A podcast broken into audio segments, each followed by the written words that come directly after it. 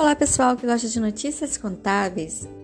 A medida provisória 1046, que trata sobre o contrato de redução de horário de jornada de trabalho e de suspensão do trabalho, traz também para as empresas autorização de antecipação dos períodos de descanso, como férias e feriados antecipados. Então, a MP Provisória 1046 trouxe para as empresas a possibilidade de antecipar férias individuais e coletivas de colaboradores, além de feriados.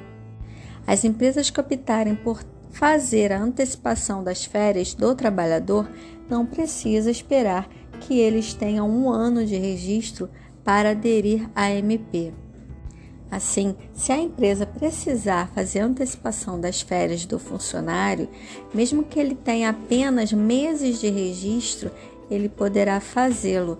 E aí, o trabalhador é que vai ficar devendo à empresa o período que foi antecipado.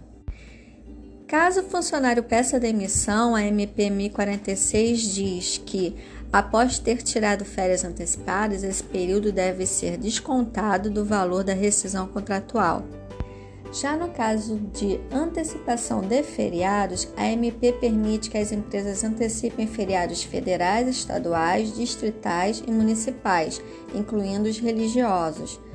A MP 1045 prevê ainda que esses feriados antecipados podem ser descontados do banco de horas que o trabalhador tenha acumulado. Bem, essas foram as dicas com Cristiane Guilherme Cardoso de hoje. Até a próxima. Tchau!